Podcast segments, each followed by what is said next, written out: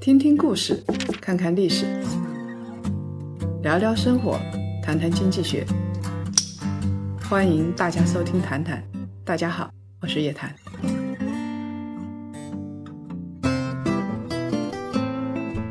各位檀香，大家好，欢迎收听这一期新的《谈谈》。这一期的《谈谈》呢，我们要说一家中国头部的非常牛的高科技企业。按理来说，这样的企业现在股价又好，资产又好，大家都吹捧。哎，但这家企业不一样，居然会被债主申请破产。这家企业呢，就是紫光集团。七月九号的时候啊。紫光集团发布了公告，说收到北京市第一中级人民法院的通知，债权人徽商银行以紫光集团不能清偿到期债务，资产不足以清偿全部债务，且明显缺乏清偿能力，具备重整价值和重整可行性为由，向法院申请对紫光集团进行破产重整。那么今天呢？坐在我边上的还是咱们的老朋友了，上次已经听过一次声音了，诸葛云同学。他呢，对于中国的高科技企业，对于这些中国的企业的历史啊，如数家珍。我们今天就让他来谈一谈。首先跟我们说一说，哎，你觉得紫光集团会破产？应该是要经历这次破产重整的，因为他在集团层面现在有两千多亿的负债不能偿还。所以，从集团公司这个角度来说，一定要接受破产重整。那大家请注意这个词汇啊，它是破产重整，说明啊，这家公司从法律上来说，或者说从财务的意义上来说，还是有资产，还是有点好东西的。它破产了之后呢，是为了新生，为了重整，说不定他手上的东西啊，卖一卖，不光是能还钱，还能够获得一些新生。所以呢，我们才用破产。重整，而不是彻底的，就是破产出局。对的，它是不一样的啊。那么我们来看啊，紫光集团啊，它的负债都有两千多亿，那它的资产就更加多了。而且我们发现，中国的很多的高科技的头部企业，哎，都跟这家紫光集团有千丝万缕的联系。哎，它发展的时间又不长，是怎么做的这么大的？它主要是在二零一零年之后，通过不断的买买买。靠着大手笔的跨境并购建立起的这个芯片帝国，当然这个是用高杠杆的金融工具进行的收购行为。他其实原来没有那么多钱，但是呢，他在不停的收购，这个钱啊就得借过来，所以他的负债率也就相当高了。但你说他是不是不应该买？我也不觉得，因为现在很多啊，他买的这些企业，尤其是国际的一些企业，现在再去买是买不到的。对的。那么。我们来看啊，它有庞大的业务版图，激进扩张。它主要是通过债券融资啊，所以今天呢，主要就是债务违约。它无外乎是几点嘛？第一，它有一些旗下的子公司在股票市场融资的，还有一些呢是从银行。我们这次看到是徽商银行，对不对？肯定它是到银行去这个借了钱了啊，贷了款了。另外一个呢，就是。发了债券了，嗯，还有就是，呃，吸收直接投资，比如说国家集成电路产业大基金这样的机构。那我们看看啊，它收购展讯通信、瑞迪科威电子和新华三这些企业，所以它的芯片的设计、开发、数字基础设施和 IT 管理方面的实力都挺强的。哎，它还收购了一家国际企业。这家企业呢，它是获得了智能卡微型连接器，还有呢，它还投入了现在非常热门的芯片存储行业。长江存储二零一七年是成功的研发出了一大堆就是智能的一个芯片，叫三十二层什么几 D 之类的这么一个芯片，在中国的这个存储芯片领域是获得了零的突破。哇！所以呀。这不是一家普通的制造企业，我觉得它是有事关中国高科技和经济安全性的这么一家制造企业。它即使是破产，也不会是通常的这种破产方式。那么它的转型是什么时候开始的呢？紫光集团从它一九八八年成立以来，其实经历了多次转型。最近这些年，在芯片产业的高速扩张，实际上始于二零零九年、二零一零年赵伟国携带建坤集团入驻紫光集团之后。所以他原来啊，吃着火锅，唱着歌，借着钱买着公司，上着市，他的日子挺好过的。哎，但是最近他这条链路给打断了，要怪万恶的 Trump 政府。美国在二零一七年政府换届，Trump 上台之后，他在国际国内买，然后一路高歌猛进，这种模式就戛然而止了。对，因为中美脱钩这个大背景。使它很多的境外并购是根本无法再实施了。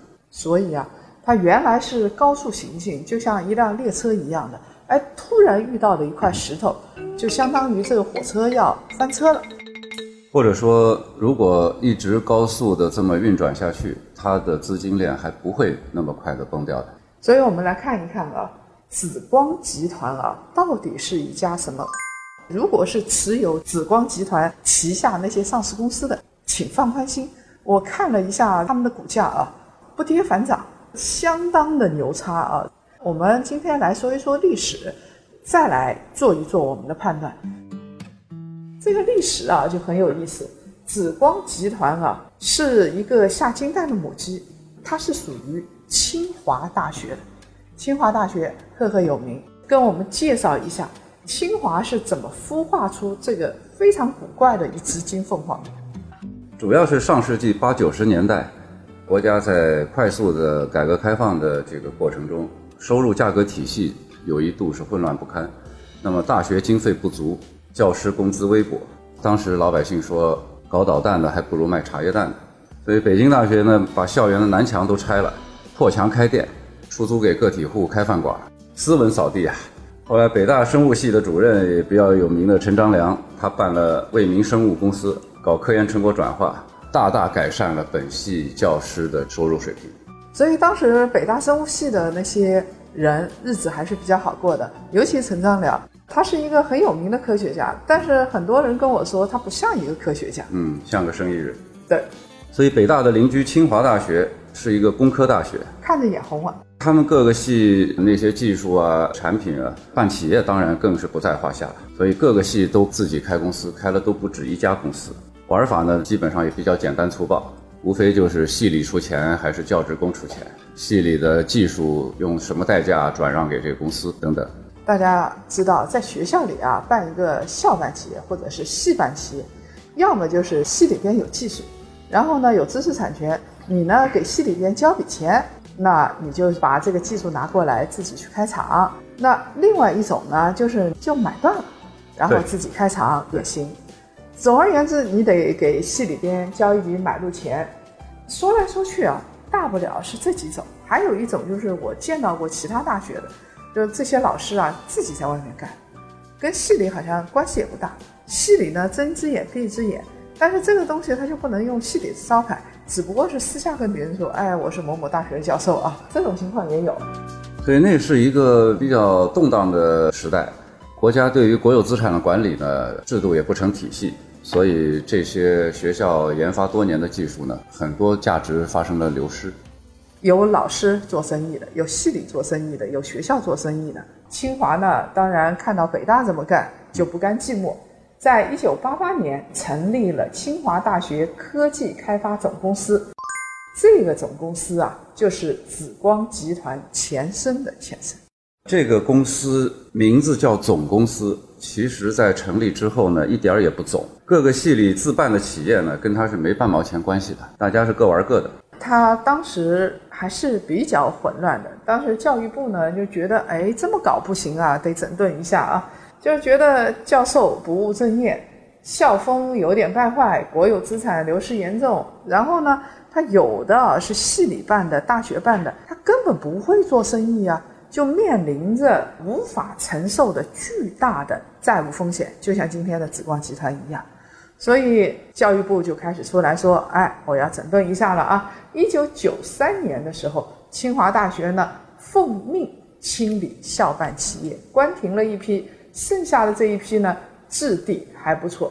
哎，他要清理的话，那清理到哪儿去呢？怎么个清理法呢？他除了关停并转之外啊，当时还搞了一个科技开发总公司这个大箩筐。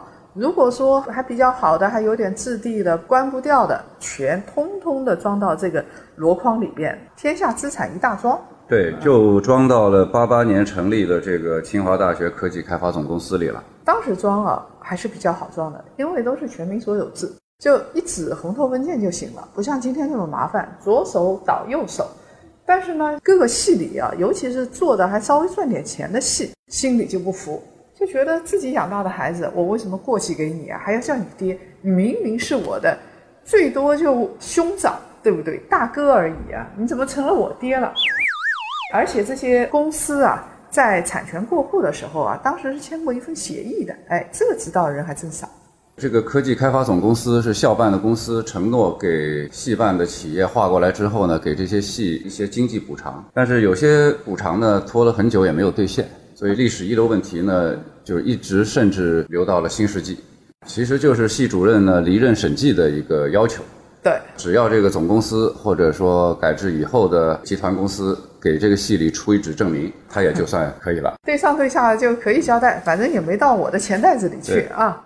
一九九三年这次校产整合里边，清华大学就把科技开发总公司更名为清华紫光总公司，这就是紫光集团的前身。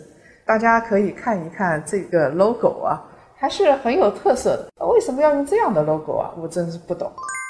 呃，首先说这个 logo 的颜色是紫色，紫荆花是清华大学的校花，所以紫色呢，也就是清华大学视觉形象设计体系中的主题色。那么清华紫光的 logo 呢，看上去是两个方块嵌在一起了，对，实际上是大写的 N 和 U 两个字母，呃，寓意一个是 national，一个是 university。国立大学，但是清华紫光这几个字是不是“集”字用了毛主席的这四个字？是的，是的，是从毛主席的书法作品里抠出来四个字。那我们来说一说清华校产早期的三大牛人。我有一个难题，就是牛人都挺牛，有完整的教育背景，清华的人，然后做企业呢，看着还可以。那为什么清华的校产到最后，我们总觉得离好的企业还有一步之遥呢？这到底为什么呢？清华校办产业的发展，他当中经历了很多很多波折。这些波折呢，分两类。第一类说白了就是派系之间的一些矛盾的问题。第二类呢，有一些重大的战略失误。那么我们先说第一位牛人张本正。清华大学科技开发总公司成立，后来改组为清华紫光集团总公司。张本正是第一位的操盘手。他是辽宁人啊。早在一九六五年就在清华大学工程物理系毕业了，然后就留校任职行政干部，一直到科研处的副处长。一九八八年呢，科技开发总公司成立了，他干这个活也比较合适啊，任副总经理、代总经理、总经理。公司重组之后呢，他又从一九九三年开始担任清华紫光的总裁。他的校内的当干部的经历呢，是干到科研处副处长。科研处其实就是主管科研成果转化的这么一个部门，所以他做这个公司的总经理呢，也是顺理成章。顺理成章。他当时啊，在总裁任上干的还是挺欢的，原因就在于说，当时是全民所有制企业，公司治理制度又不健全，又没有董事会。当时这个清华紫光啊，是金字塔的顶端。其实啊，下面人也不会管他，上面的人也没有能力管他，所以呢，他基本上是自己说了算，比较如鱼得水的这么一个阶段。当时清华紫光跟四通、联想、北大方正并称中关村四大家族。紫光最出名的产品，上点岁数的听众应该都记得：紫光扫描仪、紫光输入法、紫光 U 盘。所以紫光呢，经常被大家认为是一家纯粹的 IT 企业，其实它什么都干。除了信息电子以外，生物制药、环保、化工、材料，什么时髦干什么。只要张总一点头，立马就是立项批钱。因为它底下有各个系啊，各种技术支撑，而且凭着它清华的牌子，到哪儿人家都会卖两分薄面的啊。有些项目，根本不需要张总来投钱，让你用紫光的招牌，就属于看得起你了。所以呢，商号使用授权啊，就能够换来绝对的控股权。哎呀，这个生意做到这个份上啊，还是日子比较好过的。据说那个时候，紫光集团有二十一个事业部、九个子公司、三个合资企业，精确数目现在已经没人能够说得清楚了。对，因为时间过于久远了。所以当时张本正据说是豪情万丈的。当时呢，需要提一下，就是说国有企业上市。只要他从所属的主管的部委拿到那个指标，指标分配给这个单位，这个单位就可以弄个公司来上市了。所以呢，张总当时呢就是跑国家教委，实际上是他是替清华大学去跑这个指标，因为当时清华大学的校产领域里，集团型的公司就此一家，所以这指标只要落到清华大学，那张总认为一定就是我紫光的了。对。除了我还能是谁呢？当初确实挺有戏的，教委批准了，证监会批准了，文件有了，额度有了，万事俱备。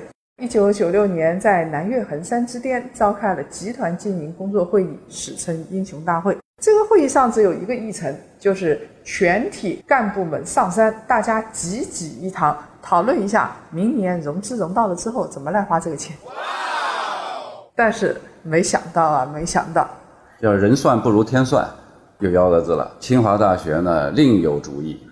这个时候出现了第二个清华校产里边鼎鼎大名的人物，叫做陆志成。这就是我们今天要说的第二个牛人。说到陆志成，很多人知道了，他是后来红方的总裁，红方的董事长，他也是清华校友，比张总小八岁。他在一九八九年创办了北京清华大学人工环境工程公司。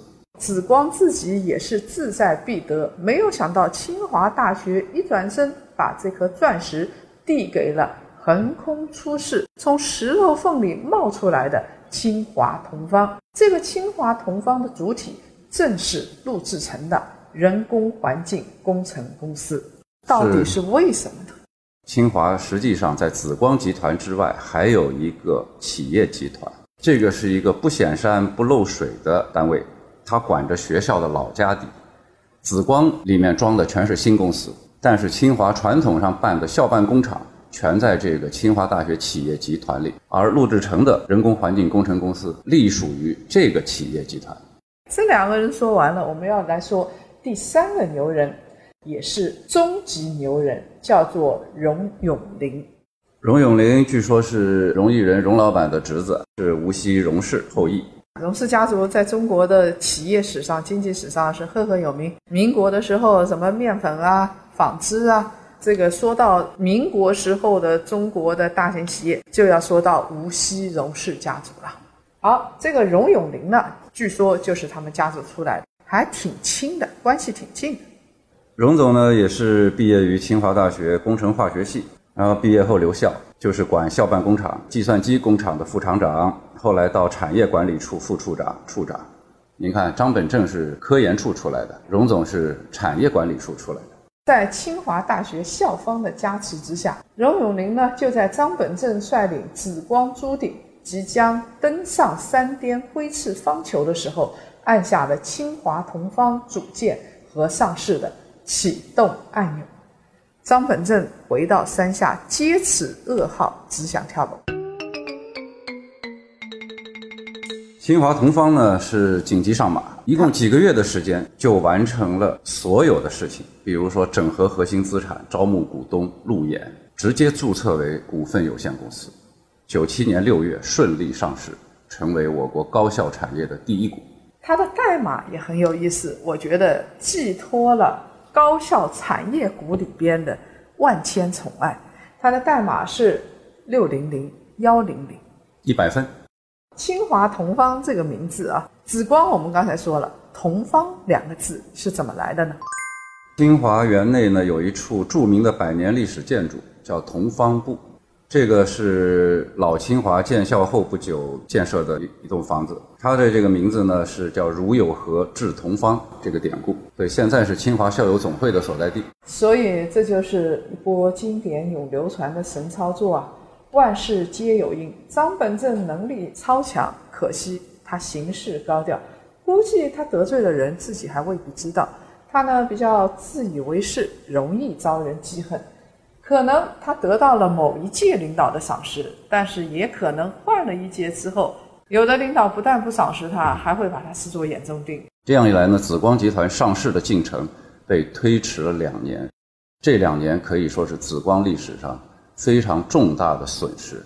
到一九九九年，紫光集团剥离优质资产，成立的紫光股份终于上市。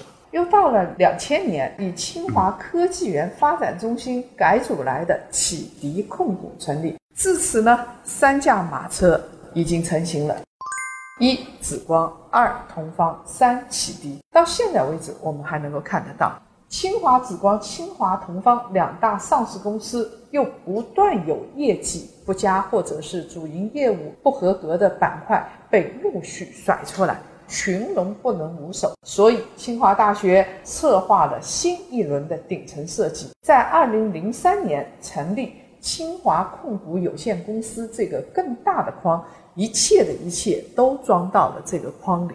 在清华控股之上，学校还成立了一个指导机构——经营性资产管理委员会。这是清华的小国资委，这个国资委就是说清华校办产业的所有重大决策。要经过这个委员会的同意，这个委员会的主任至少是个校长助理，一般来说是副校长。上市之后，紫光集团就有空心化之忧。好在张本正早就开始布局了，他瞄上了生物制药这个板块，连出三记重拳，拳拳到肉。说到他布局生物科技板块，又有的说了。这中间的故事啊，说来话长啊。就是说，紫光股份上市以后呢，显然它的主营是 IT 啊，信息电子这个板块。张总呢，对于紫光集团呢，一直雄心勃勃，想拥有第二家上市公司。那这个上市公司呢，它瞄准的是生物制药板块，它是通过收购一家上市公司来实现的。收购了湖南古汉集团，股票代码是零零零五九零。现在叫启迪制药，最后甩锅甩给启迪了，因为启迪有地。对，所以他是想在北京建一个制药厂，在山西做一个原料药的公司，把这两个新项目装到古汉这家上市公司里去。所以呢，连出三记重拳。但是呢，这家药企啊，问题还是比较大。我们来看一看。首先是紫光集团在一九九八年就收购了北京延庆的小药厂，投资两个多亿，扩建成为长城脚下的风景企业，是当时国内单产建筑面积最大的西药生产企业。它有地方啊，没有拳头产品，所以呢，工程一直不敢验收，一直挂着在建工程的科目。它为什么不索性直接结掉啊？这个项目，如果验收，就成为固定资产。固定资产就要每年计提折旧，那么它又没有一个一些好的药号的这些品种，所以呢肯定是巨额亏损，嗯，所以就不能让这个事儿发生，所以就一直是在建工程，在建工程。大家记住啊，一家企业如果是五年、六年、十年都是在建工程的话啊，同样的项目，这家企业估计就会有点大问题啊。等到实在混不下去，清产合资、公司化改制的时候，它的所有者权益和减掉了一大半。到了两千年，就是刚才诸葛同学说的，他收购了湖南古汉集团，自己给自己挖了个大坑，结果跳进去了啊！古汉集团这个坑主要是股权的坑，应该说四个方面都很重要。嗯，首先是收购的这块控股股权是从衡阳市国资局手里收购的，衡阳市国资局原来持有百分之四十几，那么紫光集团作为第一大股东买了。百分之二十一点四四，国资局还剩二十点五八，相差只有零点八六。我都不觉得他是第一大股东，虽然股权上说是，但是人家是地头蛇呀。还有啊，这家他收购的时候尽调做的是不完全的，或者说古汉太能隐藏了。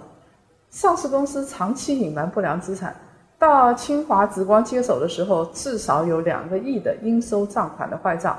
二零零七年暴雷，清华只能来处置，花了八千七百多万的现金来置换上市公司的坏账，相当于保一颗。第三个就是说，古汉这家公司呢是由三个部分组成：中药、西药和血液蛋白制品。总体来说呢，一直是处于亏损的边缘，每年年底都要靠紫光集团担保贷款来不断的续命。也就是说，它是一个出血口，不光是不造血，每年都要给它止血，给它输血。然后还有第四个，衡阳市政府啊，向紫光转让控股权拿到的钱啊，按理来说应该去处置原来的这些职工，但是不知道这些钱花到哪儿去了。后果就是这个公司接手之后，完全没有办法解雇任何的一个员工，这些员工就一直跟着这家公司。衡阳这个事情还没告一段落，到了二零零一年的时候。他呢又设立了山西清华紫光制药股份有限公司，是做原料药的，注册资本四千五百万，银行贷款两千五百万，由紫光集团担保。他本来想呢，就是把这个资产啊装入到湖南的这家上市公司里头去，没有想到形势比人强，赶上了股灾，计划流产，到最后赔的渣子都不剩，紫光集团只能通过拍卖。所持有的上市公司的股票来履行它的担保责任。所以药业这一段历史呢，好像不堪回首，往事月明中。是的，就整个清华校产的人谈到这件事情，都是觉得实在是没法聊这个事儿。就是说，原来的计划非常完美，紫光古汉有再大的缺陷，张本正张总也下决心要把它买下，然后通过延庆的那家药厂。和山西的原料药公司能够如愿装进去的话，把里面的不良资产再顶掉的话，也许它又能构建一个生物制药的一个非常优质的板块。但是偏偏这三件事每一件都没有办成。听着挺好的，北京延庆那边有地，然后呢拿批号，湖南那边呢已经上市了，然后再弄一个山西的原料药基地，哎，听着是挺不错的啊。谁能想到呢？所以我觉得这个。牛人是牛人，起码在医疗这个行业，应该说是彻底的完败。就药业这一页翻过去以后，翻过去了，紫光集团总公司就被打入冷宫了。他持有的紫光股份的那部分非流通股已经划给了清华控股了。然后它本身这个集团也就是一张营业执照锁在抽屉里了。直到二零零四年，二零零四年呢，校方经过反复的考虑，决定呢还是保留紫光集团这家公司。但是呢，要按照公司法的规范，将它改制为有限责任公司，同时还要根据教育部的要求，把它名称中的“清华”二字摘掉。当时教育部的这项政策呢，其实不光是针对清华紫光。它是针对所有的校办的这些企业的，像清华呀、北大呀、什么复旦啊，当时必须要照办。企业商号是不许带有校名的。现在商标领域同样也是如此，对你不能带有校名，反正你就必须得听话嘛。后来中间就换了，到了二零零五年的时候，清华紫光总公司改制完成，存续的企业叫做紫光集团有限公司。这个才是今天我们所看到的紫光集团。那改制后的紫光是怎么样的呢？改制后的紫光集团呢？清华控股有限公司占股百分之八十，另外一家这个国资一家民企合计持有百分之二十。紫光集团既然改制存续了，那么也得往里装点资产，所以呢，它仍然是紫光股汉的第一大股东，是紫光股份的第二大股东。当时呢，还有二十多家控股和参股的公司，而且它还拥有一项核心资产，就是清华校门口的紫光大厦，里边有酒店和写字楼。这个紫光大厦它收的那些租金啊，可以确保养活紫光集团。那么听着，这已经是一家僵尸企业，做的也不是太好。他呢，继承了老公司的对外担保和部分债务。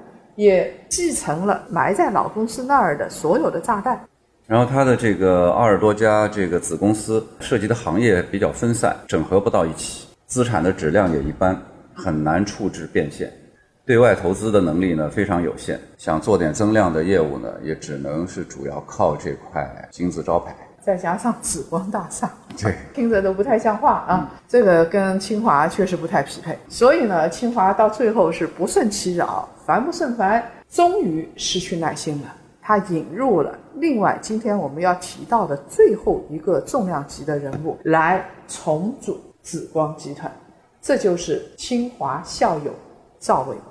赵伟国是六零后了，他是新生代的企业家，毕业于清华大学电子工程系。毕业之后，在紫光也工作过，在同方也工作过。后来自己创业，创建了建坤投资集团。这个是一个狠角色，他是一个成功的商人，彻底清洗掉了紫光集团原有的管理层，而且处置掉了集团几乎所有的控股、参股企业，包括上市公司。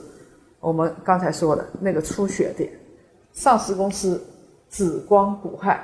只有一个例外，就是从清华控股手中夺回了紫光股份的完整控制权。清华产业体系对于赵伟国这样的狠角色招架不住，因为赵伟国呢不光是上下有人，是成功的企业家，而且他出自于大学，太了解他了。所以，经过赵伟国之后的对紫光集团的增资扩股，目前呢格局是清华控股占百分之五十一。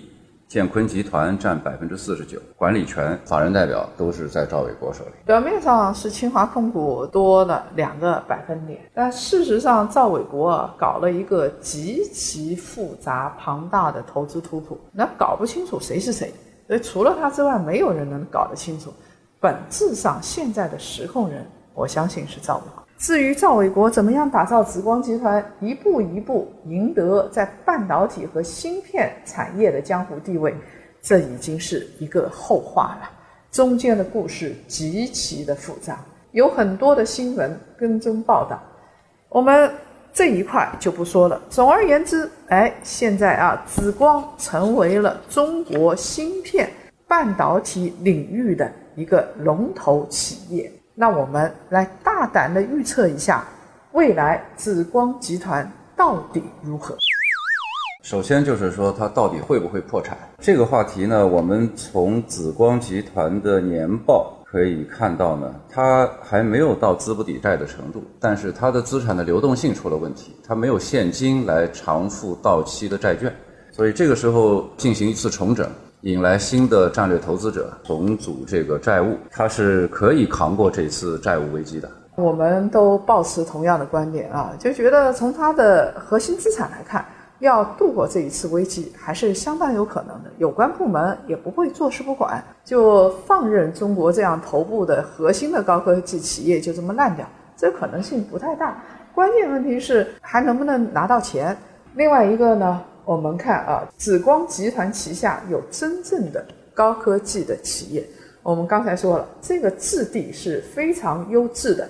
粗略的给大家说一下啊，紫光集团芯片产业它是全品类覆盖，像紫光国威、长江存储、紫光展锐，覆盖到智能安全芯片、存储器芯片、通讯芯片等多个半导体的细分领域，而且位居龙头地位。还有啊。它有云网产业板块，主要以紫光集团、紫光云、紫光华智为主，覆盖的是计算存储和网络安全领域。还有紫光集团能源业务由新疆燃气集团经营，它金融领域还持股了成泰保险、幸福人寿，它还有曲靖市，就云南的那个曲靖商业银行的股权。在教育领域呢，它参股了学大教育。我们来看一看它的股价到底怎么样啊？看看紫光国威，大家最关心的就这两家嘛，对吧？一个是紫光国威，另外一个是紫光股份。我们来看看它的股价啊。紫光国威七月份创出了一百九十六块钱的新高。大家看啊，这个从六月到七月，我们从日 K 线来说是一路上升的。对，从月 K 线来说的话，同样如此啊，一路上升。我们来看这个紫光股份啊，同样也是如此，没有紫光国威涨得高，但是从日 K 线来看，大家看看根本就不用担心。现在就是一个震荡周期，从六月份的时候它才二十块钱左右，到八月四号这一天呢，哎，上涨到二十八块一毛八了，佩服大家。